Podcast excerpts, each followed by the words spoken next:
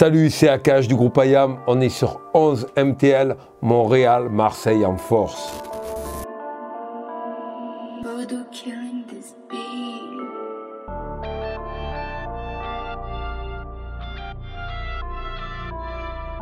Akash, merci de m'accorder cette interview. Avec grand plaisir. Euh, première question, est-ce que je peux vous tutoyer? Oui, tu peux me tutoyer, sans problème. Merci, merci.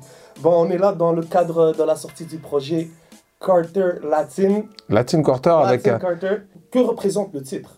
Le titre, c'est plus une, un clin d'œil qui a été fait à une, à une, célèbre boîte de nuit, donc qui était une boîte de nuit au départ qui était plus disco, et qui est devenue, euh, quand Paradise a investi les lieux, c'est devenu l'épicentre du hip-hop new-yorkais euh, pendant des années cruciales pour le, pour le rap. C'est-à-dire un peu quand le rap est passé du, stade de l'électro-funk au, rap moderne qu'on connaît, le, Latin Quarter était à la fois le club qui accueillait du public qui venait écouter cette musique-là, mais qui était un club aussi pour les artistes. Donc j'ai eu la chance dans ce club-là, la première fois où j'y étais, donc pour raconter l'anecdote, nous on avait une émission de radio à, à Marseille à cette époque-là, en 84, 85, 86. En 1986, je vais à New York et on interviewait régulièrement des artistes et j'étais assez pote avec euh, André Harel, donc euh, Dr. Jekyll et Mr. Hyde, que Dieu ait son âme, vraiment pour moi ça a été une, une, déchirure de, qui, qui, qui est euh, l'année dernière. Et André me dit, écoute, si tu viens à New York, viens, je te, je te fais faire un tour et puis on ira peut-être, on sortira peut-être le soir. J'arrive à New York, je vais, donc, ma famille à l'origine est de Brooklyn, mais elle, vit dans le Connecticut, donc je, suis parti à, près de Bridgeport, le Connecticut, et, chaque fois que j'allais sur New York, quasiment tous les jours, je prenais l'Amtrak, je descendais à, à, à 42nd Street. Et en fait, mais bon, 42nd Street de l'époque, hein. C'est-à-dire que quand tu sortais sur 42nd Street, il y avait, y avait que des Macs et des prostituées. Hein. Donc c'était déjà, tu sortais sur, euh, euh, sur la rue, c'était déjà très folklore. Et euh, peut-être pas près de la gare, mais dès que tu avançais un peu en allant vers Broadway, c'était comme ça. Et donc, il me donne rendez-vous là. Premier truc qui me, où il, m'amène, il me mène chez le label Profile. Son label de disques et tout, je rentre dans Profile. Oh, je vois tous les disques que j'écoute, j'étais comme un fou. J'ai eu la chance, de, pour un gamin de Marseille, j'étais loin de, de, tout ça. Il me dit, écoute, ce soir, euh, viens, reste sur Manhattan, euh, viens le mardi soir, c'est des soirées spéciales artistes et tout je t'invite, euh, on va au Latin Quarter Club et tout. Je vais le soir, je suis sur la guest list, il me fait, je rentre, je rentre, Run DMC, Bismarcky, Justice. Euh, j'étais, comme un fou. C'est-à-dire, tout, euh, tous les artistes que, que j'écoutais, ils étaient présents dans la, soirée. Et puis ça a été un choc culturel pour moi parce que cette, année-là, et, quand, je rentrais, en fait, j'ai entendu, j'ai entendu pour la première fois le, disque d'Eric B. Produit par Marley Marl, euh, My Melody, Eric B's President. J'ai dit, mais qu'est-ce que c'est? Tout le monde rappelait, nanana, Et d'un coup, il y a un mec qui arrive, ah, à dodo, assez, de deux fois. Je fais, quel est ce génie? Et je demande à André, il me dit, ben, c'est lui. Et donc, en fait, j'ai eu, la, euh, quand ils ont sorti leur, leur premier disque, j'ai eu la chance de, de, de, les rencontrer à, à, leur début. Et puis, à partir de ce moment-là, je me suis lié, lié d'amitié avec des tas de gens, dont MC Search et Grand With Tony D, qui sont tous les deux sur la pochette de, de, de, de l'album avec, euh, avec Craven. Et, et donc, euh, voilà, ça, ça, a été, ça, a été, ça a été la rencontre. Et pour moi, c'est, on va dire que Latin Quarter, c'est, si on devait donner un synonyme, c'est à la fois chance et talent. C'est-à-dire que dans la vie, pour faire des choses, il faut certes du talent, mais il faut beaucoup de chance. Il faut le momentum, les étoiles alignées, c'est quelque chose qui est très important et que je suis conscient d'avoir eu la chance qu'André m'ait présenté tout le monde et puis de, que Tony euh, m'ait invité à son studio. J'ai rencontré les Jungle Brothers, Search, euh, Kingston, euh, Fresh Gordon, les Houdini. Je passais des, des, des, soirées, des soirées avec, avec, avec tout le groupe et d'ailleurs une pensée pour Ecstasy aussi qui nous a, qui nous a quitté l'an dernier. C'est vraiment pareil, quelqu'un qui a, qui a beaucoup compté. Et, et voilà, les, les choses. donc c'est aussi beaucoup, euh, beaucoup de bonne fortune, on va dire. Donc, euh, Latin Carter, ça, ça, c'est un peu la raison pourquoi si on est peut-être là aujourd'hui c'est un peu la raison. Il y, avait deux clubs qui étaient très importants. Il y avait Union Square et Line Quarter. Après, il y avait des clubs comme Palladium qui étaient déjà un peu après, qui étaient plus dans le club euh, et plus ancrés en fait euh, dans la communauté portoricaine et cubaine, euh, le, Palladium. C'est un peu plus tard. Hein, le Palladium, c'est deux, trois ans plus tard. Mais Latin Quarter Club et Union Square, c'était vraiment à l'époque où j'y allais c'était un peu après le Disco Fever. Disco Fever, c'est. Et, encore aussi, peut-être un peu le, Roxy qui, s'appelait 1018. Euh, qui était encore euh, les, voilà, les clubs où il y avait du, du hip-hop. J'ai ce souvenir au 1018, euh, donc c'était 86, hein, puisqu'il jouait, il jouait Gucci Time de, de, de D, et il y avait 3000 personnes qui faisaient le même pas dans la boîte. Et pour un Européen nous, on est dans une culture latine. Les gens se regardent, ils dansent pas en même temps. Les Nord-Américains, ils dansent en même temps. Ils ont cette, ils partagent des choses à travers la danse. Moi, de voir 3000 personnes danser sur le même pas sur Time, ça m'a, ça m'a traumatisé. D'où le fait qu'on retrouve quelques années plus tard dans un single euh, à moi euh, sur euh, Son Invictus qui s'appelle AKH. 1, 2, 1, 2, 3, et c'est le 1, 2, 1, 2, 3, and the school dit boum.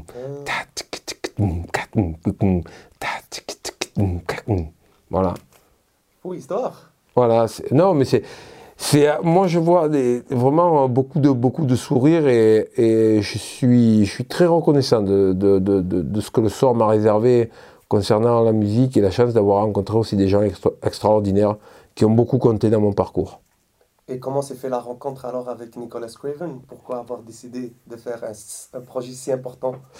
Pour moi, Nicolas Craven, c'est quelqu'un que je connaissais musicalement à travers ses projets, à travers les prods qu'il faisait. J'avais une émission euh, euh, pendant 8 ans sur la radio nationale française sur, euh, Move et j'ai joué que du hip-hop, que des nouveautés et que du, rap, que du rap underground. le rap mainstream, toutes les radios en jouent. moi, je jouais des playlists pointues et surtout à travers, à travers certains artistes que, que Nicolas produisait et produit toujours. Voilà, j'ai passé, les, prods euh, et je l'ai connu plus en tant qu'auditeur euh, que humainement. Et puis le jour où D-Track m'a dit écoute, est-ce que tu serais d'accord pour faire un morceau sur mon album? Je dis ok. Je dis tu sais, moi la prod, je suis très tatillon sur les prods. J'aime des trucs, les gens pense que parce qu'on est connu, on va aimer des trucs mainstream. Moi, j'aime des trucs plutôt. Euh, voilà, à base de simple, ça. Il me dit, mais ça tombe bien. Il me dit, c'est Nicolas Craven qui fait l'instru. Je dis, quoi? Je dis, mais direct, mais direct. c'est, et il m'a envoyé, je crois, il m'a donné le, le, choix sur plusieurs prods. Et, et, celle de Soroche, elle m'a, elle m'a convaincu, mais direct. Pour moi, c'est les cuivres, vraiment plein de, plein de soul dans la, dans la prod, plein d'émotions. Et, euh, par la suite, donc, on tourne le clip de, Soroche, on, choisit de faire à Marseille. Et Nicolas, c'est du voyage, on se rencontre ici à la Cosca, on passe trois jours ensemble. Et, euh, dans ces trois jours, les instants de pause, quand on ne tournait pas, euh, on chillait au studio. Et il avait son laptop, il me dit écoute ça. Non, non, non, il me fait écouter des prods, il fait oh, oh, oh, oh, oh. oh. Et de suite, les idées, elles me venaient sur certains sons, de côté, de côté, de côté. Et je fais un basket avec 100, 120, 130 prods. Et à la fin, avant de partir, il m'a laissé, euh, il m'a laissé euh, sur ma clé USB, il m'a laissé les, les, les, les, 100. Et il pourra vous confirmer, très rapidement derrière notre rencontre, j'ai dit voilà, je vais faire celle-là, celle-là, celle-là, celle-là, celle-là, celle-là, celle-là. Après, il y a eu des changements. Hein. Il y a des prods que j'ai dit que je gardais, que j'ai pas shooté finalement.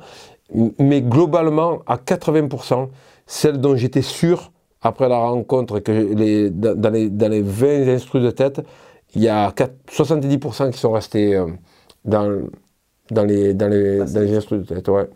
Et euh, comment dire, il y a aimé le travail de quelqu'un, et aussi décider de faire un projet complet avec lui. Est-ce que...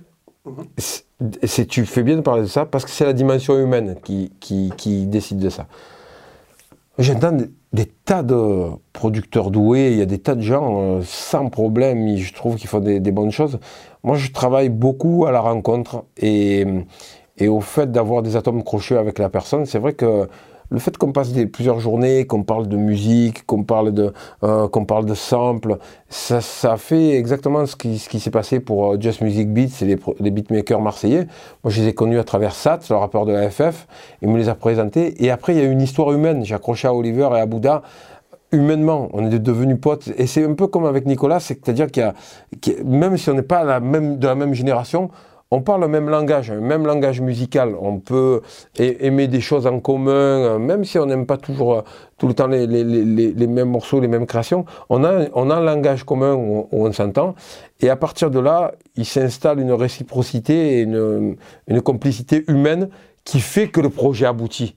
C'est-à-dire que il est certes doué, il fait super, des super instruments, mais en plus de ça, c'est une, belle personne. Donc du coup, moi j'ai dit, euh, à fond, on y va, euh, je commence à écrire. Euh, et on va dire, pour, parler de chance encore, mhm. je dis dans l'album, il ne faut pas parler de Mektoub. Moi, moi le Mektoub, j'ai une vision de la religion et de la vie. Je pense que Dieu nous crée et qu'après, les choses, elles, se font à la, dans nos choix. L'homme, c'est son libre, arbitre. S'il fait de la merde, au bout d'un moment, il va récolter de la merde c'est les, les, les, les, actes, des fois, euh, ils ont des conséquences, ces conséquences te, reviennent. Et je pense que les, bonnes, les bons actes aussi, ils, ils appellent aussi des, des, des, des, bonnes conséquences. La vie a fait qu'à ce moment-là, malheureusement, d'une situation pénible, et d'ailleurs les Montréalais le savent très bien parce que notre concert n'arrête pas d'être reporté, de ça. là il est recalé en 2023, mais à cause du Covid, on s'est retrouvé complètement... Euh, euh, paralysé et empêché de jouer. Ce que je dis souvent, c'est que les gens ne réalisent pas que pour nous, pour IAM, aujourd'hui, le live, c'est notre manière de vivre. On vit, même si on fait des, millions de streams, on ne vit pas du streaming. Tu vis pas. C'est-à-dire, tu sors un album, et, nous, en fait, on parlait de ça hier en regardant, on voyait la plaque du tour américain qui est, derrière, qui est derrière Nicolas. En fait, on fait un album et on fait 250 dates, 300 dates. 350 concerts. On, joue, en fait, nos albums sont des prétextes à tourner et on vit de ça. Et la période était tellement dure, on, était, euh, on avait depuis deux ans peu ou pas de revenus. Et, je pense que la mentalité dans le groupe, elle n'est pas de s'abattre et de perdre son sang-froid et de faire n'importe quoi pour gagner de l'argent. Et j'ai choisi de me nourrir l'esprit. Me nourrir l'esprit, c'est participer à un projet euh, ensemble, sans calcul, sans rien, juste faire de la musique. Et que si j'avais pas ça, avec ce que j'ai traversé, parce que j'ai perdu ma maman et que j'ai perdu des, gens que j'aimais ces deux dernières années, ça, aurait été difficile à traverser. La musique, cette collab, les collabs que j'ai fait, j'ai commencé le début du Covid avec euh, Just Music Beats et Asteroid, et on sort, on voit un peu d'éclaircie avec Nicolas Craven à la fin. Donc il y a deux albums qui marquent la, la borne du début et la borne de la fin, je l'espère. Et c'est peut-être pour ça aussi que ça on voit que le projet est très original. Je trouve qu'avec Nicholas Craven, chaque son est une thématique. Euh, il va rigoler. Ah il, va, il va rigoler parce que il m'a dit, tu as choisi des beats que moi, je n'aurais pas choisi pour toi. Tu as choisi des trucs. Mais en fait, parce que moi, je savais ce que je voulais faire dessus. Et que, et que peut-être, lui, en tant que producteur, il aurait eu le, le, le flavor, le goût de me dire, ben, prends, shoot celle-là, celle-là, celle-là, celle-là, celle-là, celle-là, celle-là. Sauf que je pense que l'originalité, elle vient du fait, moi je fonctionne comme ça, quand je fais une collab avec quelqu'un, j'écoute tout. Et je vais direct vers les sons où je sais que si je m'assieds, que je fais play, j'écris directement. Et c'est ce qui s'est passé sur tous les sons qu'il m'a donné. C'est pas, j'ai pas eu de feuille blanche sur, sur, sur l'album. Pas une fois. Je me suis assis et...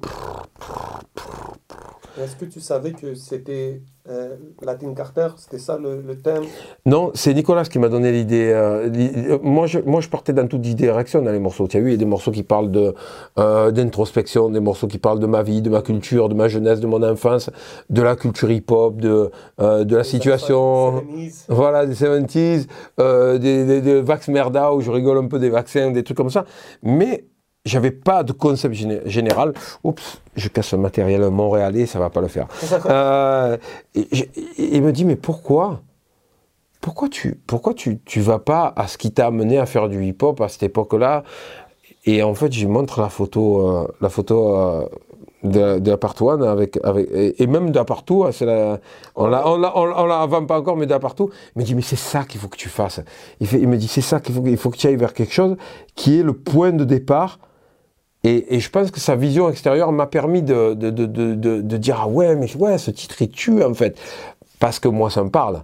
Latine Quarter, latine, c'est parce que je suis de culture latine et, quand on sait ce que ça veut dire latine, c'est originaire du Lazio. Lazio, c'est une région en Italie. Ah. Donc, latine, ça veut dire italien, clairement. Clairement. Ça veut, même si ça cible une petite partie de l'Italie. C'est pour ça que quand on dit les latinos, les latinos, ça, ça, voudrait dire les Italiens. Ah. Eh oui. Ah, c'est spécial. Lazio, Latina, c'est toute une région qui est comprise entre Rome et Naples, en fait.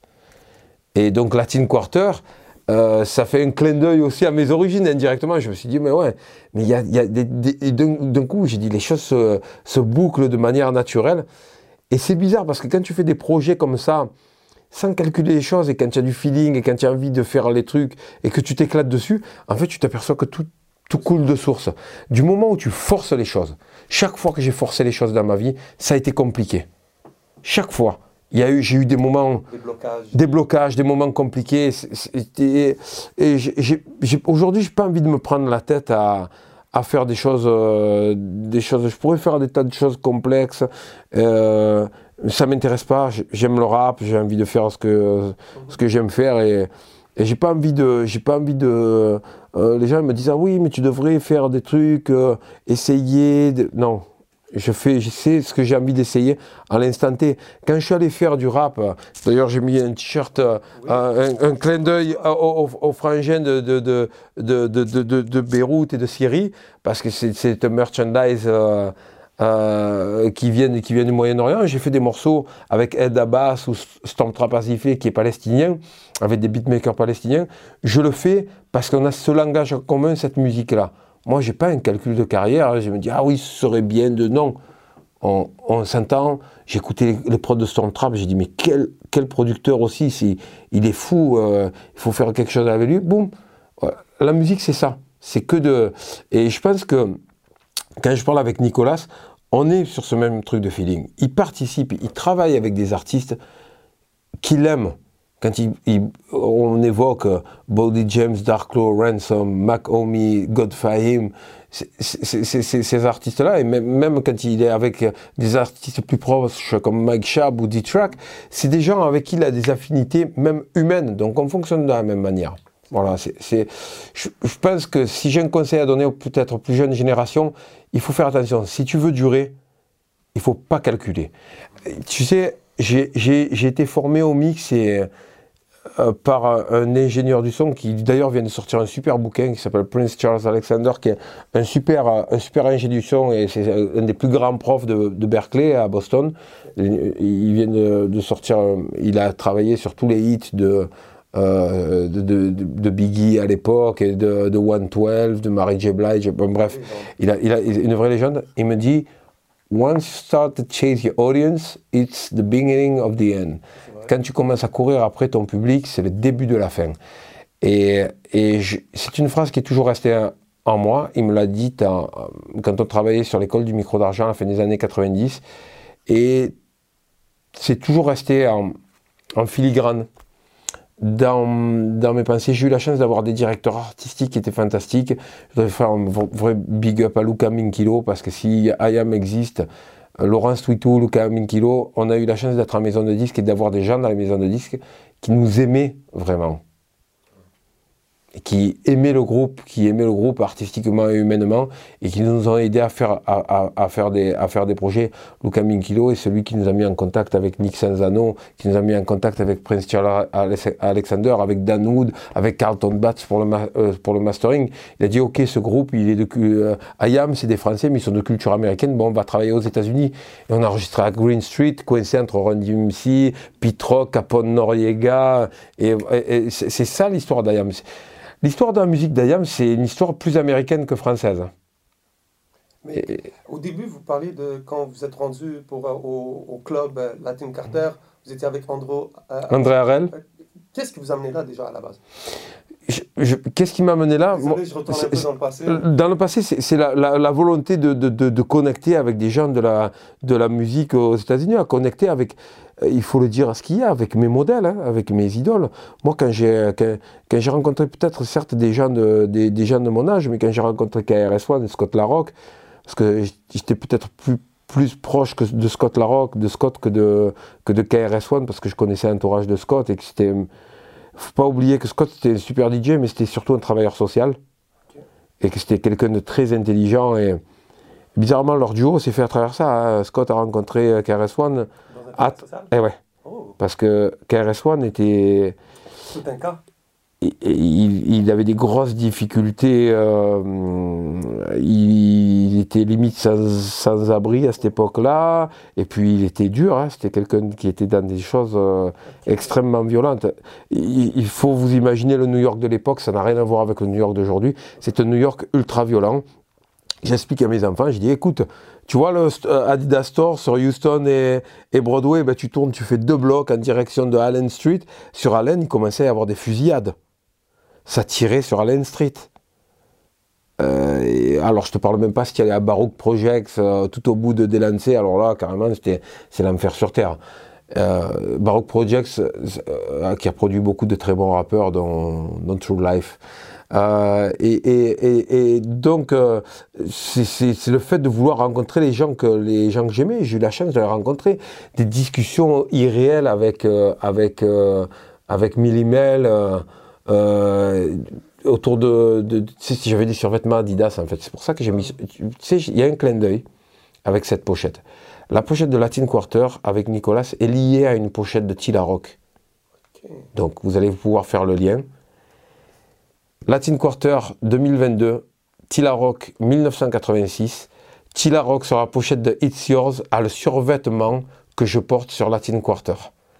Je fais un match de basket, je perds dans, un match de basket, une idée à la con de faire un match de basket contre des Américains, j'aurais dû jouer au foot, et, je perds mon survêt, et Tila Rock le met sur la pochette de Hit Donc le, survêtement Fédération Française de Football de l'Euro, Adidas, qu'il a sur sa pochette de Hit c'est le survêtement qui est sur la pochette de de, il faudrait qu'on, faudrait, moi je suis pas doué sur les réseaux sociaux, mais il faudrait qu'on tag Tilaroc et dire on a retrouvé ton survêtement. On s'en occupe, on va s'en occuper.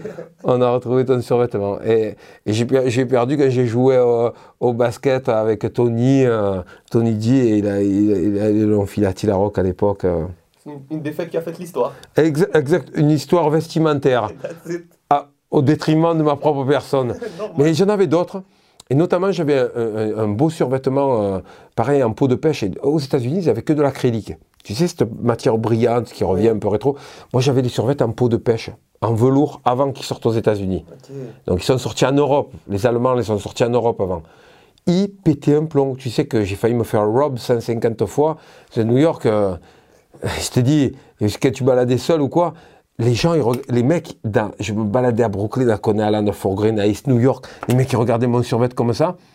Et en plus de ça, le noir que j'avais, euh, Scott Larocque m'avait donné euh, une sorte de, tu sais, un truc où tu iron, où tu, euh, tu repasses et le truc qui colle. Et j'avais j'avais BDP, j'avais l'Adidas BDP les mecs, ils me, ils me sortaient, j'avais les, les, mecs, les dealers, ils me sortaient des, des liasses de 1000, 1500 dollars pour m'acheter le, le, le, le survêt. Il n'existait pas aux États-Unis. Je disais non, c'est le mien et tout ça. Ça, ça s'est toujours bien passé. Hein. Et, et, et, la discussion avec Minimel était autour du survêt. Il voulait nous échanger. Kéops lui grattait des vinyles. Il disait oui, oui, euh, je, te, je, te, je, te, te, mène, je te mène tous mes vinyles, mais si lui me donne son survêt. Et j'ai fini par vendre un sur un des, pas, pas, le noir, mais un des, un des autres que j'avais au Latin Quarter, à Millimel ou à un de, l'équipe, je ne me rappelle plus à qui je l'ai vendu. Une histoire de fringues. Ouais, c'est que des sapes. Mais attention, le, hip-hop et les sapes, c'est très lié.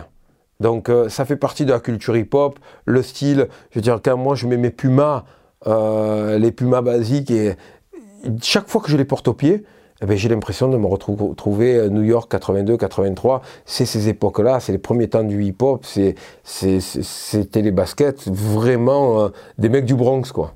Voilà, ou de Brooklyn. Wow. On va revenir un peu sur, euh, sur l'album. Ouais. Euh, qu'est-ce qui t'a donné l'idée de faire Samurai Return, de reprendre un, un, aussi grand classique et de commencer avec aussi? En fait, je dois dire que la première fois où Shuriken il a entendu, il a été très ému et il m'a envoyé un message après. Donc c'est un message que je garde bien parce qu'il a été très touché par, le morceau. J'ai toujours voulu faire une version personnelle de Samouraï. Pourquoi? Parce que le sujet me touche énormément. Peu importe la bataille, peu importe le lieu, je partirai comme un samouraï. Pourquoi?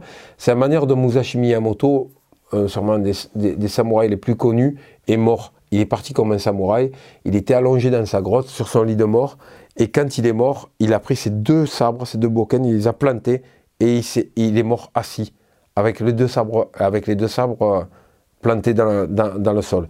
Et j'ai toujours cette image de Musashi Miyamoto, et de me dire, Joe, il a fait un morceau qui a personnifié la philosophie de, Musashi Miyamoto de partir avec dignité et honneur, peu importe les circonstances. Donc pour moi, ça c'était un sujet, et j'ai dit, je vais faire une reprise de Samouraï un jour. Quand j'ai entendu cet instru, il, peut en témoigner, j'ai dit, je vais faire une version de Samouraï dessus, c'est le premier morceau que j'ai écrit de l'album. Et il est premier sur le, track, et c'est le premier morceau que j'ai écrit de, de la collab. Et, euh, euh, et, c'est peut-être sûrement un des morceaux euh, auxquels je tiens le plus. J'ai quelques morceaux qui, pour des, pour des raisons personnelles, hum, sont des morceaux très importants pour moi le, suivant, disons Déjà mort Moi, je vais dire déjà mort, euh, qui, me, qui me tiennent à cœur pour des raisons personnelles, déjà mort. Euh, euh, Samurai Returns, Godspell, et sur le 2, il y a un morceau qui s'appelle Nos funérailles qui, qui, est très important pour moi. Ce sont des morceaux où j'ai mis beaucoup de, de personnel dedans. Déjà mort, pour des raisons personnelles, parce que j'ai perdu ma maman. Et le jour où, ils m'ont appelé à l'hôpital pour aller voir ma maman qui était en train de partir, j'étais en train d'écouter un morceau de, de, Nicolas et de Ransom qui s'appelait Gone Girl. Oh mon Dieu. Donc c'est, tu sais, j'ai des frissons quand j'en parle et tout ça. Et pareil, il peut en témoigner, en off, je lui ai dit à, Nicolas, j'ai dit, c'est obligé qu'il y ait Ransom sur l'album. Pourquoi? Parce que ça, ça, ça, ça, ça, il s'est passé ça, ça, ça, ça, ça. Et que c'est euh, moi, je crois à une certaine mystique des choses, à une certaine mystique dans la vie. Et, euh, je voudrais faire ce sujet-là. J'ai dit le sujet avant, avant d'avoir écrit une ligne. J'ai dit, je vais écrire quelque chose qui parle de ça.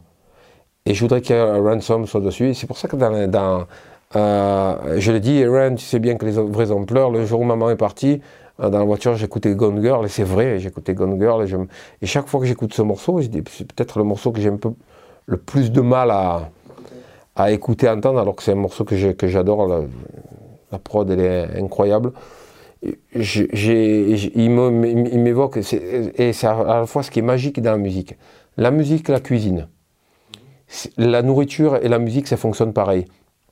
Tu peux oublier quelque chose pendant 20 ans et réécouter une musique, elle te plonge dans le mood de l'époque.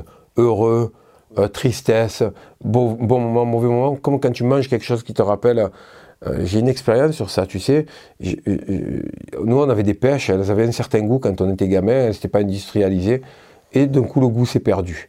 La dernière fois, on tourne un clip avec Kalash qui s'appelle Eldorado, on le tourne dans le cimetière où Sergio Leone a tourné Sadil. le cimetière, voilà, là où ils ont mis une tombe en fait. C'est dans le cimetière où ils ont tourné Le Bon, la Brute et le Truand.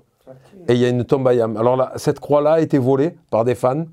Donc on l'a remplacée par, par une autre. Les gars sont partis jusqu'à jusqu'en Espagne pour voler la croix. Je te ah jure, je te jure. Là, on en a mis une nouvelle, on ne sait pas si elle y est encore. Et, et, et, ce jour-là, j'achète des pêches en Espagne et c'est une région pas industrialisée du tout. C'est en Espagne, il y a des cultures industrielles dans beaucoup d'endroits, mais il y a des endroits très isolés, très montagneux où ils ont leur truc. J'ai senti la pêche. Eh ben, je me suis retrouvé en train de tourner un clip Eldorado, en train de faire du hip-hop et en train de sentir et d'être projeté à mes 10 ans, quand j'étais avec ma mère et qu'elle m'achetait des pêches, et que c'est, fou. Et la musique pour ça, c'est fantastique. C'est comme la nourriture. Ça peut te transporter, ça transcende et ça aide à traverser des moments difficiles aussi. La musique, c'est, quelque chose qui est, qui, est, magique. Et euh, pour euh, revenir sur euh, Ransom, son couplet oui. oh là là. monstrueux. Et c'est comme, est-ce que c'est toi qui as communiqué le, sujet, est-ce que c'est plus Craven qui, qui est arrivé? Parce que on le voit, même lui, il se livre, on le voit qu'il parle de, de, sa famille, de ses expériences. Et en fait, j'ai dit, voilà, je vais écrire sur ça à Craven, j'ai dit à Nicolas, j'ai dit, je vais écrire sur ça. Ça va être un morceau très personnel et tout ça. Est-ce que tu penses que, que Ren, il, se sentirait de faire quelque chose d'introspectif dessus? Il m'a dit oui, euh, s'il y a vraiment un rappeur qui est capable de le faire, c'est lui. Et ils en ont parlé ensemble et je suis très content qu'en fait son, son couplet match aussi bien dans le morceau. Et, et c'est pour ça qu'il y a un, morceau où il y a, il y a beaucoup d'émotions. Et même, euh, je, je pense que j'ai pas autant chanté dans un album depuis Metekemat. En fait, dans Metekemat, j'ai chanté, euh, dans l'album de 1995, j'ai chanté pas mal et il y avait des passages chantés. Et, et, et, là, par exemple, sur Déjà Mort, j'avais cette mélodie-là qui me revenait dans, la tête. Euh, lorsqu'on est né, on est déjà mort. Oui. Ouais. Magnifique. Mais c'est la, la, vérité, c'est une manière d'aborder la vie d'une manière différente. C'est ça. C'était de savoir c'était comment. Est-ce que c'était d'aborder euh, la, la, douleur de la mort ou bien la joie de la vie? C'est la joie de la vie. Et en fait, que la mort, ça ne doit pas être perçu comme un, un, un, couperet et un couperet qui arrête tout. Il y a quelque chose qui reste. L'œuvre, quand on crée des choses, mais aussi quand on est quelqu'un qui n'est pas un créatif ou un artiste, tu vas voir les enfants qui, qui pleurent leurs parents et ils te disent elle m'a laissé la bonté, elle m'a laissé son ouverture de la vie, il m'a laissé son amour euh, euh, pour, euh, pour les balades en montagne et ça. Et en fait, tu t'aperçois que nous sommes tous des héritages accumulés. Et qu'en fait, ce que l'homme tordu aujourd'hui essaie de faire, de trouver la vraie, éternité, mais l'éternité, je le dis dedans, je, dis, je, dis, je, le dis dans Déjà Mort, les, les ordures veulent vivre cette vie. ils veulent vivre cette vie parce que ils en ont pas assez d'une. Mais c'est pour ça que la vie est fantastique, c'est parce qu'on n'en a qu'une. Et que l'éternité, elle se fait à travers l'héritage qu'on donne à nos enfants, à nos petits-enfants et à la communauté. Et l'humain a du mal à se consoler avec ça, donc du coup, il, barbote dans la peur depuis euh, encore plus notre, euh, dernière génération, là, de ces, ces, 20 dernières années, où depuis septembre 2001, l'être humain a appris avec la télévision, euh, avec l'information en boucle, avec les réseaux sociaux, à vivre systématiquement dans la peur. Et cette peur-là, elle t'empêche de vivre l'instant présent. Est-ce que, vous, est que vous vivez bien l'instant présent dans les années 70 J'ai toujours vécu l'instant présent, peu importe la décennie où j'ai vécu. Je me suis jamais, euh, euh, euh, j'ai jamais trop regardé dans le rétroviseur en disant oh, tard c'était mieux avant. Quand je fais 70 Kids, c'est juste pour, pour dire voilà l'enfance qu'on a eue, mais je, je vais te dire que la vie que je vis actuellement, c'est la meilleure. Et puis peut-être dans 10 ans, si Dieu me prête vie, je dirais que c'est la meilleure dans 10 ans. Il y a 10 ans, je dis c'était c'est le meilleur moment de ma vie. Et en fait, je pense juste qu'il faut aimer la vie, il faut aimer les choses, il faut s'intéresser à des tas de choses. Il y a des, les, gens, ils ont le regard qui est posé sur des choses chiantes, alors qu'il y a tellement de choses intéressantes et tellement de, belles choses et tellement de gens qui font des choses extraordinaires. Après, il faut se regarder, nous, en tant que civilisation, dans un miroir. Pourquoi? Parce que moi, je parle régulièrement avec des journalistes de, de, grands médias et de grands journaux, ils te disent, je leur dis, mais pourquoi vous parlez tout le temps de guerre, de maladie, de ci, de choses qui vont pas, de drames et tout ça? Et en off, ils vont pas le dire à l'antenne, mais en off, ils me disent Ouais, mais dès qu'on fait des sujets positifs, ça marche pas. Donc, posons-nous tous et nous toutes la question est-ce que nous, aujourd'hui, on n'aime pas la merde? C'est une vraie question. Plutôt que de rejeter la faute sur les autres, est-ce que c'est pas notre génération et, les gens aujourd'hui qui globalement aiment de la merde. C'est un reflet de ce que les gens désirent. Je pense que les gens ont besoin de se rassurer, ils ont très peur. Donc ils se rassurent devant la médiocrité dans la télé-réalité, ils se rassurent devant des guerres qui ont lieu à 2000 km. Ah les pauvres, ah, ah, ouf, c'est pas ici. C'est-à-dire tu peux, tu peux manger ton plat et après éteindre la télé, tu te dis ouf, la guerre n'est pas ici. C'est le même système que pour la télé-réalité. Tu te dis putain, qu'est-ce qu'il est con ce gars-là? Moi, je suis plus intelligent que lui. Tu te rassures sur, euh, ton, niveau culturel et ton intelligence en voyant plus médiocre. Pas en essayant de découvrir d'autres choses, non. C'est en voyant plus médiocre que, toi. Je trouve ça, c'est une culture qui me, qui m'intéresse absolument pas, moi. Je, voulais faire euh, l'ordre des, des questions selon le, le tracklist, mais vous, euh, vous venez d'aborder un sujet qui est quand même intéressant, c'est de parler des guerres et des causes qui sont loin de nous. Et été agréablement surpris d'entendre euh, une chanson comme Réserve, qui Ouais. parle euh, de, de la situation des Autochtones au, au Québec. Euh, j'ai la chance d'en connaître, de, de- un peu de connaître leur, leur euh, quotidien, pas au complet, mais quand j'ai entendu ça, je me suis dit, waouh, Akhenaton qui écrit là-dessus, pourquoi, pourquoi en ce moment vous avez décidé de faire ça ça serait toujours le bon moment, mais Je m'intéresse à l'histoire globale de l'humanité, mais s'il y a deux sujets qui m'émeuvent, c'est l'histoire, le destin du peuple palestinien et le destin des autochtones du Canada jusqu'au Chili. Et, et, et je pense qu'ils partagent quelque chose, c'est la réécriture de l'histoire. Et particulièrement les autochtones. Et j'en ai parlé, j'ai évoqué avec, avec Nicolas plusieurs fois, un génocide qui est transformé en épopée glorieuse. C'est fou. Moi déjà, un génocide, ça me retourne le ventre, mais un génocide qui, en plus de ça, n'est pas reconnu, est reconnu comme une grande conquête et quelque chose de merveilleux, mais c'est absolument, absolument tragique. Donc, je voulais écrire depuis longtemps dessus, j'avais écrit un morceau avec Wallen déjà, déjà, euh, il, y a, une quinzaine ou une vingtaine d'années, on avait fait un morceau commun avec Wallen où je parle des autochtones dedans. Donc c'est un sujet qui m'in- qui m'intéressait déjà. Mais récemment, j'ai vu un, film documentaire que je conseille à tous d'un réalisateur qui est d'origine haïtienne, américain d'origine haïtienne, qui s'appelle Raoul Peck. Et il a fait euh, euh, une mise en, film d'un film, d'un livre d'un auteur suédois qui est décédé récemment, qui s'appelle, je crois, Sven Lindqvist, et qui, s'appelle Exterminer toutes ces brutes, et qui parle de la colonisation en général. Mais la colonisation du con- continent américain, c'est l'absolue brutalité de, de l'être humain. Parce qu'il s'accompagne de l'esclavage, en plus de ça, qui est un autre génocide.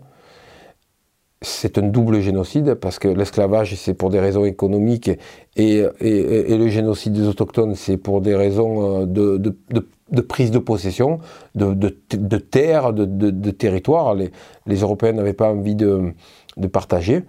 Et ce documentaire a un avantage, c'est qu'il il explique comment chez les Européens, à partir des croisades, cet esprit-là s'installe. C'est que les gens croient que les Européens ont commencé la colonisation à ces moments-là. Non. Ils ont commencé à éprouver leur méthode entre eux. Les Anglais l'ont fait en Irlande, en envoyant euh, des, sortes d'escadrons de la mort d'Écossais qui tuaient les Irlandais. Euh, nous, en Italie, on a une histoire de colonisation. On a tout le temps été occupé depuis l'Empire romain par d'autres par, peuples européens. Donc en fait, c'est une histoire globale et qu'il faut rendre aux autochtones leur histoire, leur culture et le crédit pour tout ce qu'ils ont apporté à l'humanité, qu'ils apportent encore aujourd'hui à l'humanité, et le fait qu'ils soient dans des réserves. Euh, je- écoute, c'est un sujet qui m'émeut absolument et surtout en ce moment avec les pipelines, les gaz, les combats, comment c'est incroyable. c'est pas en ce moment, c'est que c'est que c'est qu'ils habitent dans des territoires où il y a des ressources naturelles et que depuis depuis de- depuis des, des décennies, je vois les autochtones en train de manifester et de voir les, les, les- les policiers leur lancer du tear gas dessus et à, à voir des gros bulldozers derrière qui essaient d'exploiter des, mi- des, des, des, des mines. C'est-à-dire qu'on les met dans les réserves, mais en plus de ça, si on trouve des trucs dedans, ben on vient creuser dedans et on, et, et on les chasse. C'est insensé. Et c'est insensé ce qu'elle leur fait. Et je pense que le premier, la, la première des choses à faire, c'est reconnaître historiquement ce qui, a qui leur a été infligé, mais du Canada jusqu'au Chili.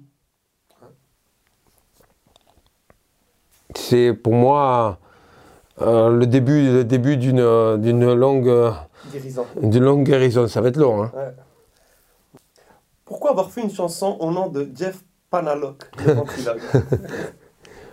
Je, je vais être grossier, je peux être grossier, Nicolas. Parce qu'un ventriloque, quand il fait parler sa, sa marionnette, il met la main dans le cul. Ah oui. Donc c'est un peu pour faire euh, C'est pour faire un, pa- un parallèle avec la société actuelle où les gens ne parlent pas par eux-mêmes et laissent des grands dirigeants des- dire des tas de conneries à leur place. reprendre ce qu'ils entendent et je- après ça Exactement.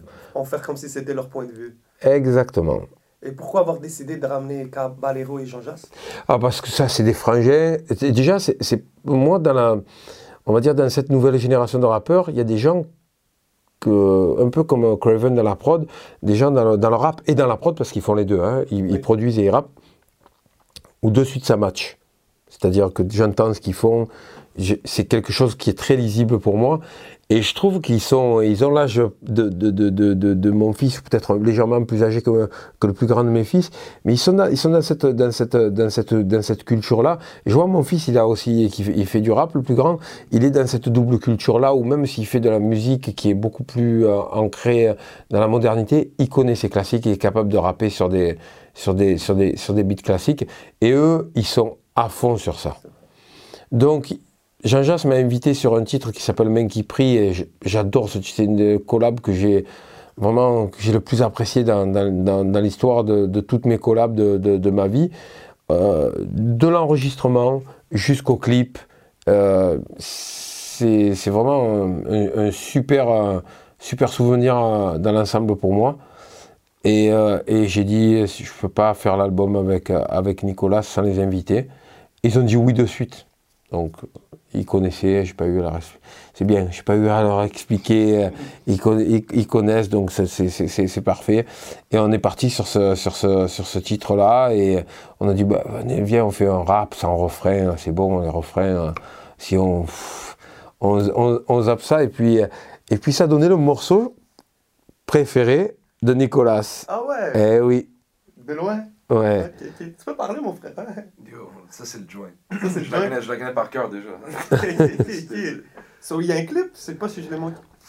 On croise les doigts. Nous, tu sais, on, avec Nicolas, on, laisse venir les choses. Si à un moment donné, on, se décide de faire un clip, tu sais, la complication pour, pour faire un clip sur ce titre-là, c'est que on est sur trois pays différents. C'est ça, ouais.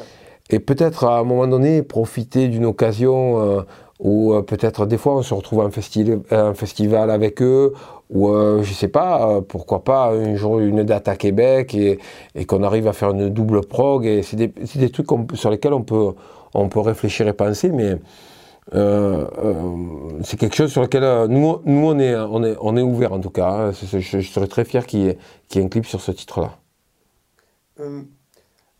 Planetesia Oui. Ma, ma, chanson préférée de Pulse. De Pulse.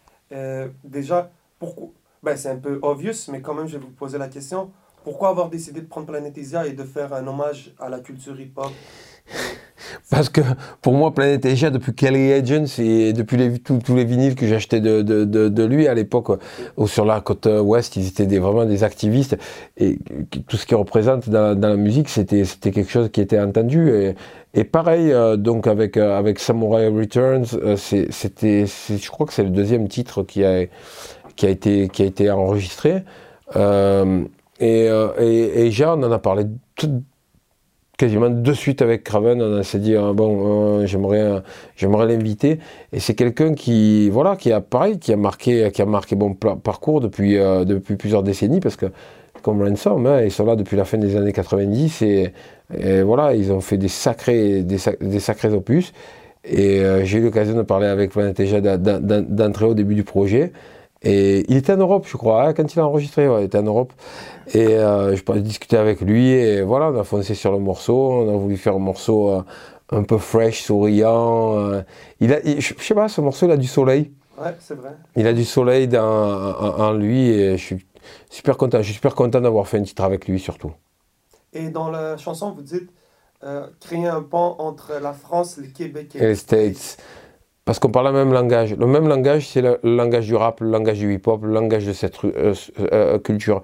Même si on a tous des langues différentes, on crée ces ponts-là entre les personnes qui se, qui qui se rassemblent autour d'une même culture, d'un même savoir ou de même, de même goût. Pour moi, c'est important. Avec Ayam, on n'a pas été uniquement euh, des gens qui... On n'a pas été bloqués sur notre territoire. Et d'ailleurs, les Québécois peuvent vous le dire pourquoi il y a ce, rapport entre la province du Québec et, Ayam? C'est que dès 1990, dès notre premier album, nous on dit à notre label, on veut aller au Québec. Ah oui. On veut aller faire des concerts, on veut aller faire la promo. Et on avait fait, on avait commencé à faire des freestyles sur les radios universitaires où il y avait beaucoup de, beaucoup de personnes de la communauté haïtienne qui rappaient en anglais. Donc les, Québécois, à cette époque-là, les gens de Montréal étaient extrêmement anglophones dans le rap. Et ils écoutaient au début rapper en français, ils nous regardaient comme ça. Disais, ah et, et genre, ils venaient nous parler, ils ont dit, oh, on n'a jamais trop écouté du rap en français, mais ça fait, ça fait bizarre, mais ça sonne bien et tout. Et, en fait, il y a des liens qui se sont créés entre le Québec et Marseille. Et plusieurs fois, des tas d'artistes qui sont allés euh, euh, à Montréal ou à Québec City après, aux Trois-Rivières, enfin peu importe, dans, les villes où on est allé, ils revenaient et me disaient Mais c'est chez vous là-bas, c'est un truc de fou, tout le monde nous parle d'Ayam et, et tout. J'ai dit Mais parce que le public québé- québécois, il faut aller le voir.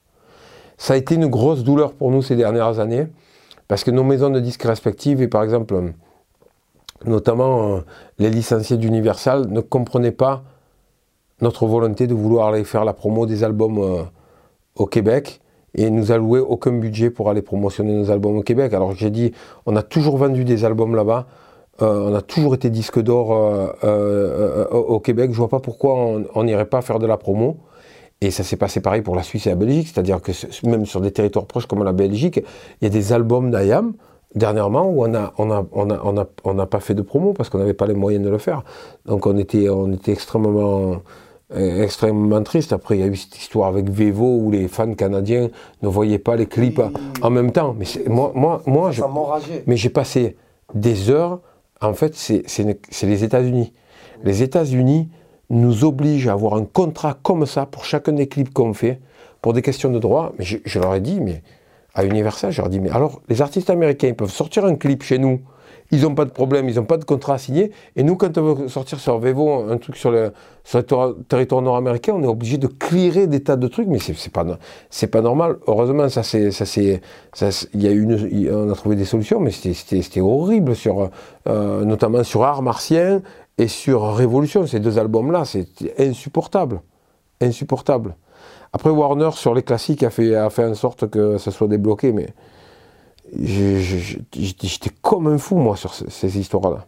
Il y, a, il y a- il y a du paperwork derrière, derrière qui est hors de notre contrôle et qui est insupportable. Ça, pour moi, ça c'est pas de la musique, c'est de la. Mhm. Mais merci au moins de nous clarifier ça Voilà. parce que le I Am Symphonique, on y avait hâte, on, avait- on, on l'attendait. Eh oui, Inch'Allah, ça s'en vient. Oui, normalement c'est reprogrammé en octobre 2023. That's Donc on est, on est super fiers de pouvoir euh, venir rejouer.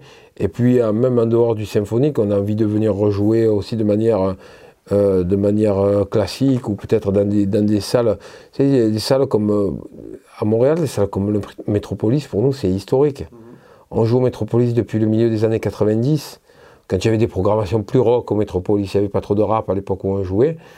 Et, et, euh, et pareil, on- même dans la partie anglophone du Canada, euh, l'accueil qu'on a eu à Toronto il y a, il y a- il y a- il y a- il y a trois ans, quatre ans, Ouais, ouais. c'était extraordinaire. Le concert à Toronto, il était magnifique. Et, euh, Ça doit être spécial de recevoir euh, du love. Ben, ça doit arriver partout dans le monde. Mais le côté anglophone, de, de voir des gens peut-être qui ne parlent pas ta langue, qui arrivent vers toi, qui apprécient ce que tu fais. Mais encore à Toronto, il y a- tu trouves toujours des francophones, parce qu'il y en a qui font les Ah, études de ça. Mais il y avait des anglophones. Mais quand tu joues à Houston, par exemple, on a joué à Houston et que la salle à House of Blues, elle est pleine, et qu'il y a beaucoup d'anglophones, ça, ça fait plaisir parce que, je sais pas, et moi je suis attaché à des, à des détails. C'est sûr que ça, on, on a, heureusement on a tout filmé, mais ça rapporte rien, mais ça rapporte énormément en émotion.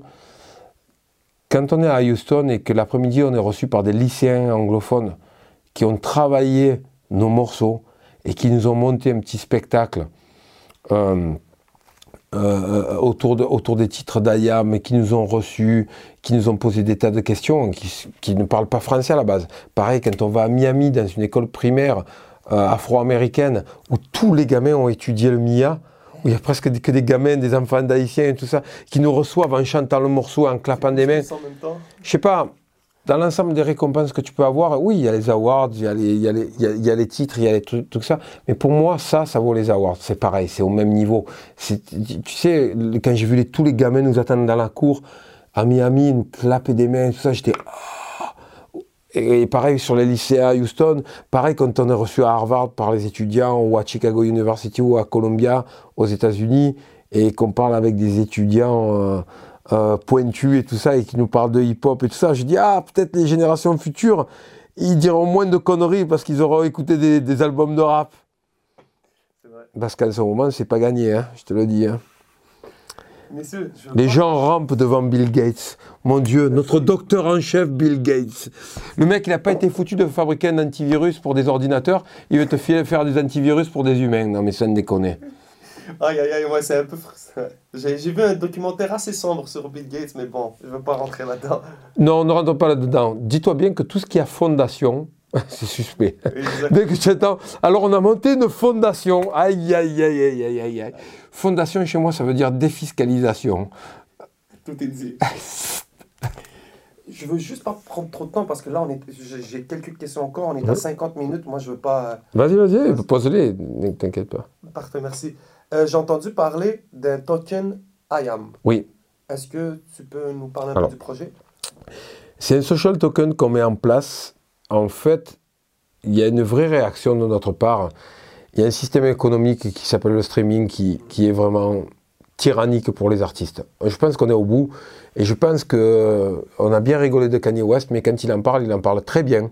Et, du streaming en général, mais comme Jay-Z le fait, comme des tas d'artistes le font, et qu'il y a des tas d'artistes, pour, pour vous donner la température, qui sont un peu encore une fois, je l'ai dit en parlant aux fans du groupe, mais je ne suis pas persuadé que tous nos albums à l'avenir sortent tous sur des plateformes de streaming. Ils sortiront sûrement en vinyle, mais je ne suis pas persuadé que tout sortira en streaming. Surtout si on développe le social token, et, d'ailleurs Nicolas, Nicolas l'a fait dans plusieurs de ses projets, ne sont pas sortis sur des plateformes de streaming. Et que le social token, en fait, il sert à rapprocher les fans et à récompenser les fans. Pourquoi? Parce que pour l'instant, on le donne gratuitement en fait, le, token, pour l'instant, est donné. Oh. Il est donné jusqu'à une certaine période. Et du moment, si on choisit de le monétiser, il ne sera plus donné. Mais tous les gens qui l'auront collecté pendant la période de gratuité auront des tokens qu'ils auront reçus et qui vaudra quelque chose. Mais c'est fantastique. En fait, tu peux remercier ta communauté. Tu peux remercier les gens qui t'ont suivi en leur donnant un token qui est indexé sur l'Ethereum, par exemple, mmh. par la suite. Et en fait, l'argent généré par les mouvements qui sont créés sur ce token à travers des œuvres artistiques, comme le préconisait Malcolm X, engendre de l'argent qui peut créer des projets. Et on peut mettre des ailes sur nos projets et pas regarder de dire comment on va enregistrer le premier album. Ah, j'ai 3 millions de streams, ok, la royauté, 1800 euros. Oh merde, je vais pas faire grand chose. Parce que c'est ça la réalité aujourd'hui. C'est que pour IAM, nous, on va pas se plaindre, on a des millions de streams. Mais si tu vois les, royautés, elles sont ridicules. C'est-à-dire on est en dessous du SMIC, hein, en, travail horaire. Donc je veux bien que les gens disent Ah, les artistes, ils sont milliardaires, ils sont ci, ils ont ça, et ça. Oui, jadis, on a touché de l'argent et on a la chance d'avoir les lives. On vit mm. du live. Je suis clair avec vous, aujourd'hui, ce sont les concerts qui font vivre le groupe. C'est absolument pas nos projets discographiques. Absolument pas. Par contre, le projet discographique et le fait de sortir des nouveaux morceaux, ça te permet d'aller sur scène et de dire aux gens, oh, moi je sais pas, Star 80 ou Star 90, je vais pas te chanter que des morceaux d'il y a 30 ans. Je vais te jouer de la nouveauté, des trucs des fois. Euh, quand on fait nos tournées, on impose, euh, on, joue des, tas de morceaux de rimes essentielles. Il n'y a pas tout le monde qui connaît les morceaux, parce qu'on joue dans des grandes salles et qu'on a du grand public et qui ne sont pas forcément à suivre tous nos derniers albums eh bien, ils se prennent des nouveaux morceaux.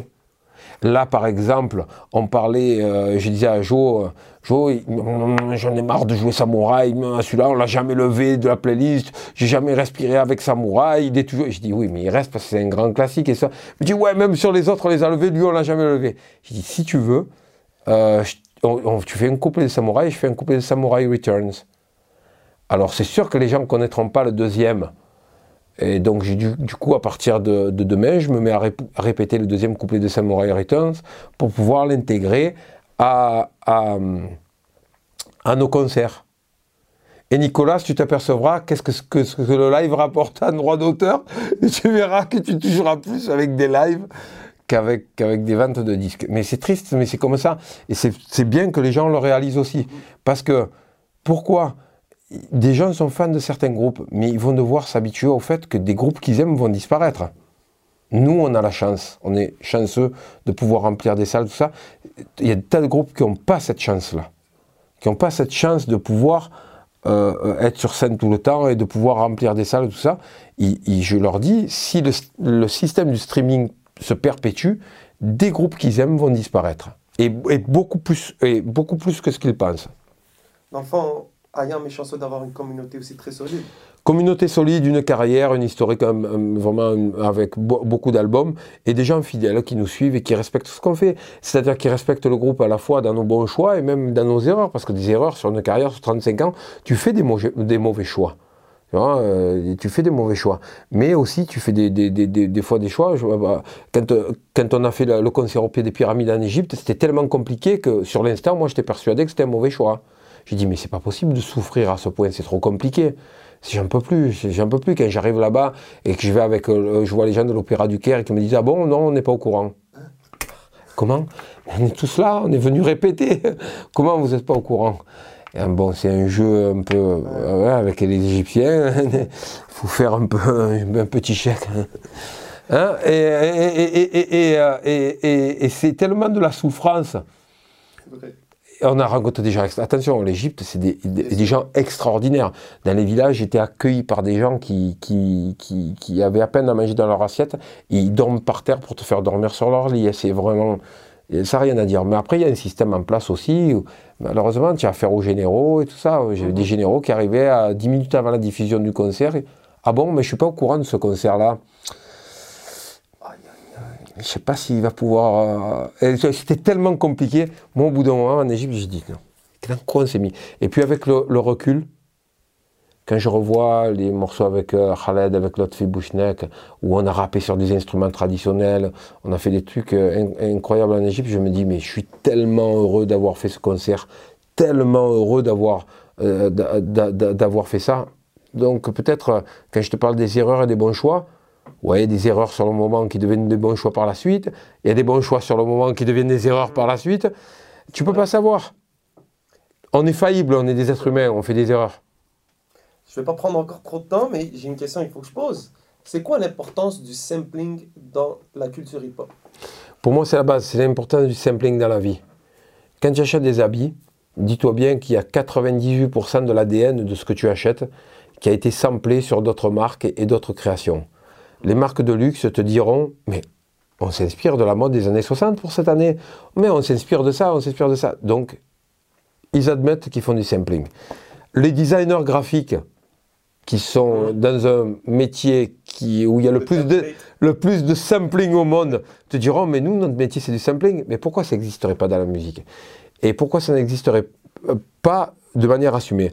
Ça existe dans la musique parce que les musiciens qui vont rejouer, ils vont te rejouer une, guitare de, de, de Fleetwood Mac ou de, euh, je sais pas, Crosby, Still Nash Young, ils vont te dire, oh, écoute, cette guitare, elle est super, c'est moi qui l'ai écrite, mais non, tu as changé de note d'un truc qui existait déjà. Et ça existe énormément dans la musique. Le sampling qu'il y a dans le hip-hop, c'est la même chose, mais c'est assumé. Et je trouve dommage que les seuls dans la musique qui assument l'inspiration, soient les seuls pénalisés au niveau des droits.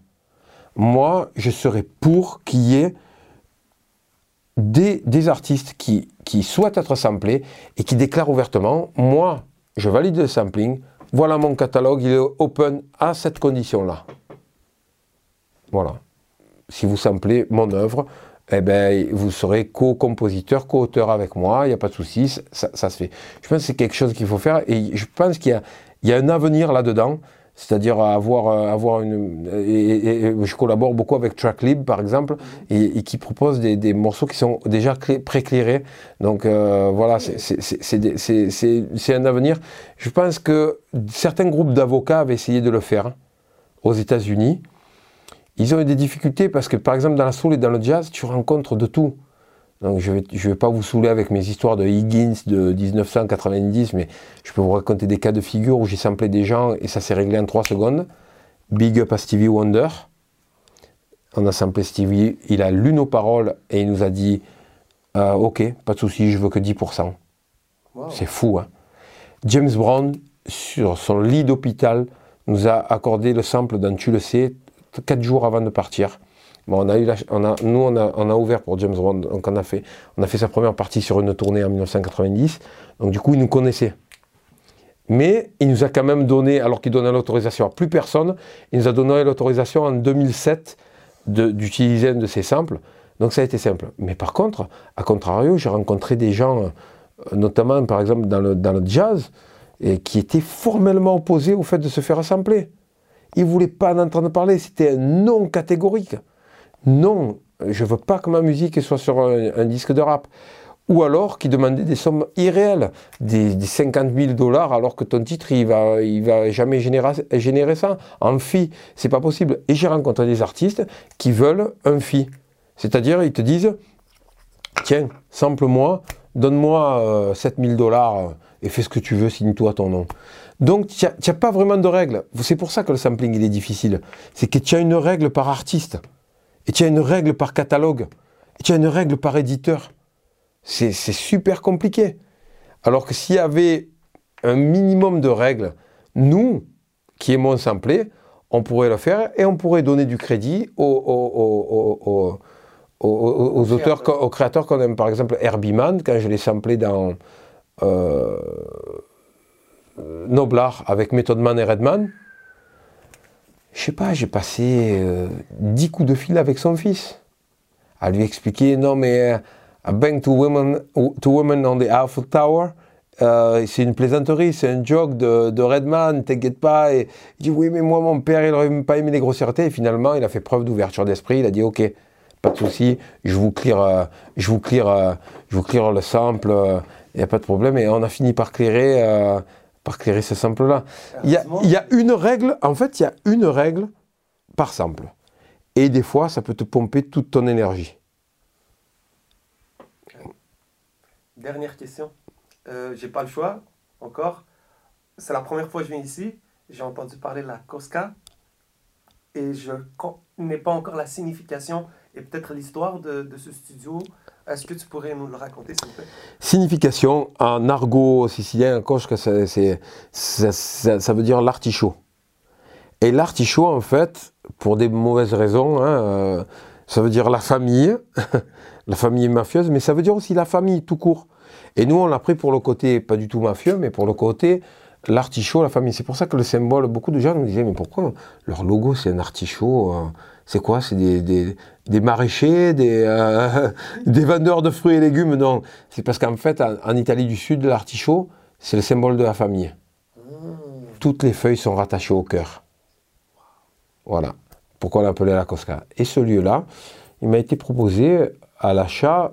En fait, moi j'ai une philosophie, c'est-à-dire que beaucoup de, de ce que j'ai gagné dans ma vie, je l'ai réinvesti dans la musique et dans le lieu. Et pour moi, j'avais cette vision-là de dire on ne survivra pas à des périodes difficiles parce qu'elles vont arriver. Là, fin des années 90, on gagne beaucoup d'argent, mais il y aura des périodes compliquées.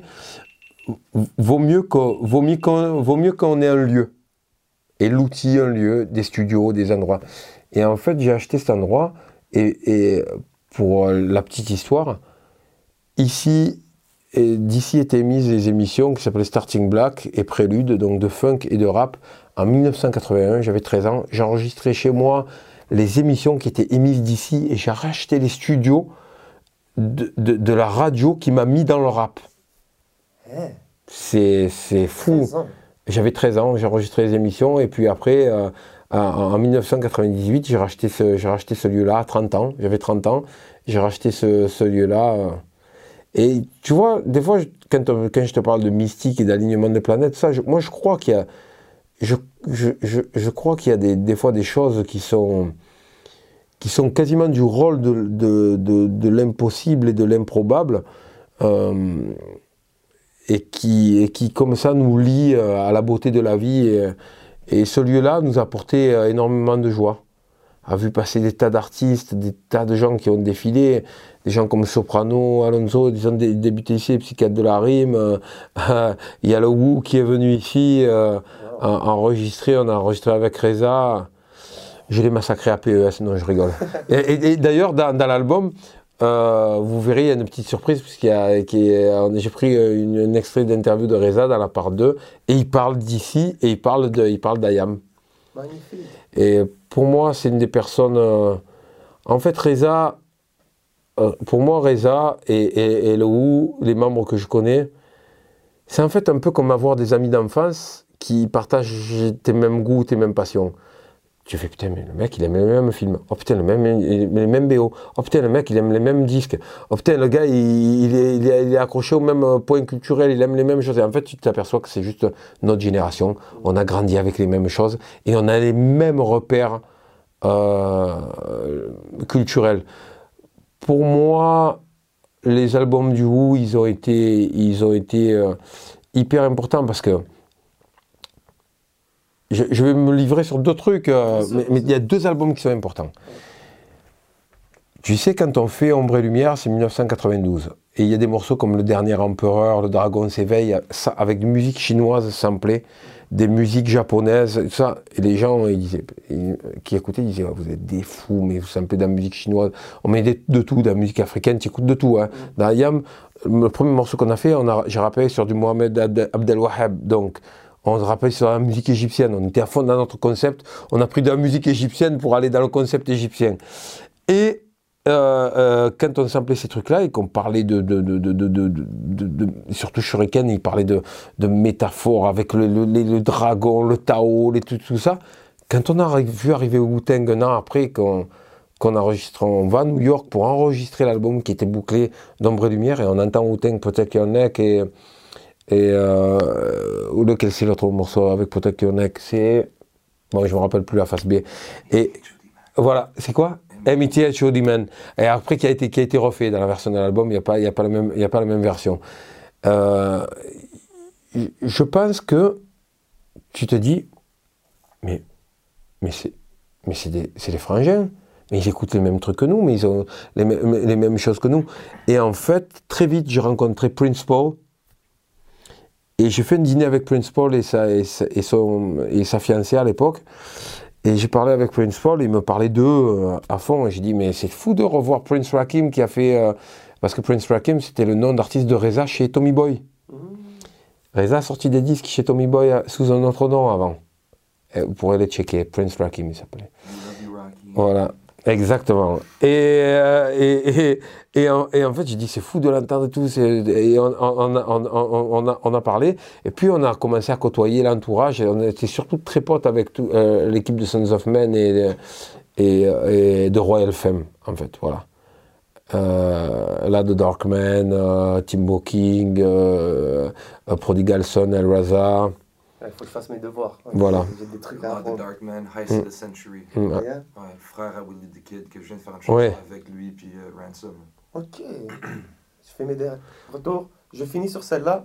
J'ai regardé euh, We Hustle, un podcast à qui je salue, et il y a, ils avaient reçu Alonso Ouais. à son dernier épisode, et je pense Alonso, il raconte la première fois qu'il t'a connu. Je pense que il- il était dans un restaurant. C'est la première fois où, en fait, c'est pas, c'est pas la première fois que j'ai, moi je les ai connus en live. J'ai vu des enfants sur scène. C'était vraiment, ils étaient littéralement des enfants. Puis après, ils ont signé à Sadil dans le label de Keops. Et puis Keops a décidé à un moment donné de, de stopper les prods, d'arrêter la production et tout ça. Et, et Dave Bond et, et, et, et, euh, et Keops sont venus me voir en me disant Ben, est-ce, que, est-ce que tu serais d'accord pour, euh, pour reprendre les psychiatres Nous, je ne sais pas si on va continuer à faire de, la prod. Est-ce que tu serais d'accord pour les prendre sur le label? Et puis nous, on a accroché humainement, artistiquement. Je savais qu'ils étaient bons et tout ça. Et on les a invités à un restaurant italien la, première fois euh, où on s'est. euh, et c'était des amis à mon père que euh, ils sont, ils sont décédés malheureusement. Mais c'était un super souvenir. Et il avait rien de fancy. hein, C'était un vrai restaurant italien du quartier, mais ils étaient, ils étaient impressionnés. Est-ce que tu es impressionné maintenant de voir des années, des années plus tard, le logo de Marseille recouvert par Quartier Nord de Alonso, d'aujourd'hui, voir ce que c'est, c'est comment? Pour moi, je suis fier de leur parcours. Écoute-moi, je t'ai parlé d'humain. Ces gamins-là, même pour l'Algérino, même des tas d'artistes avec qui j'ai travaillé, même ceux qui ne sont pas de Marseille, comme euh, lyriciste, comme, euh, comme Sam de Coloken, comme euh, Chien de Paille, HAL, avec qui je continue à travailler et qui fait des prods des fois pour moi, ou alors Rod, Sako de Chienne de Paille, avec qui j'ai fait un, morceau dans son dernier album. C'est des gens avec qui humainement, il s'est passé, il s'est passé vraiment des, des, des, des, choses et on a vraiment, vraiment accroché humainement. J'ai cette fierté-là de quand je vois Sopra, quand je vois Londres, même quand ils font des musiques qui ne me correspondent pas du tout, ils le savent. Hein. Je sais, euh, sais, que la fois où on a enregistré Je suis Marseille, quand ils ont utilisé l'autotune dans le refrain, ils se sont tous retournés comme ça dans le studio, en regardant. J'ai dit décontractez-vous. Enfin, il avait. Écoute-moi, c'est la, la, la, musique. J'ai dit la mélodie elle va bien, on peut le garder, il n'y a pas de souci. J'ai dit je suis pas, je suis pas forcément opposé au truc. C'est un truc qui me parle pas culturellement si ça me rappelle le rail dans les années 80 quand je montais là. je, dis, je dis dans le rap, vous avez, 80, vous avez 30 ans de retard sur le rail. Le rail, là, on fait 30 ans avant vous. Et en fait, moi, je remontais à la rue d'Aix. La rue d'Aix, en fait, à Marseille, c'était les distributeurs de tous les petits labels algériens. Oh. Donc tous les petits labels algériens avaient leur boutique de cassettes. Et quand je montais chez moi, j'habitais de l'autre côté de la place d'Aix, je passais et j'entendais tout le rail et, ça. Donc j'ai grandi en, écoutant ce son-là. Et quand j'ai entendu, parce qu'en en fait, dans le rail, ils sont fans de Roger Troutman et de Zap. Des groupes comme Zap ont énormément influencé le, rail. Le funk en général, ça a influencé le rail. Mais surtout Zap et Roger Troutman. Et, et, et, donc, euh, quand j'ai entendu euh, pour la première fois dans le rap, mais c'est pas étonnant que ce soit un artiste africain qui, qui est plus ou moins euh, comme Tipen, qui est vraiment démocratisé l'instrument, c'est pas étonnant qu'il soit d'origine sénégalaise, c'est parce que c'est quelque chose qui, qui est présent en Afrique de nombreuses années avant. Et, et, et, moi, même si justement les, les psys font des fois des choses qui, qui artistiquement sont pas du tout dans mon univers, je sais ce qu'ils valent et je sais que ce qu'ils font, ils assument, c'est eux. Ils sont comme ça, c'est leur personne. C'est des gamins qui ont grandi avec du rap, certes, mais aussi avec de la variété française. Chose que moi, j'ai pas grandi avec de la variété française. J'ai grandi avec des tas d'autres musiques, mais, pas trop de variété française. Un peu de chansons françaises, un peu de Brel, un peu de Léo Ferré, mais pas plus que ça. Euh, ils, ils, sont de cet univers-là et ils sont en adéquation avec ce qu'ils font. Donc je suis très fier d'eux. Merci, Akash. Merci et vivement Montréal.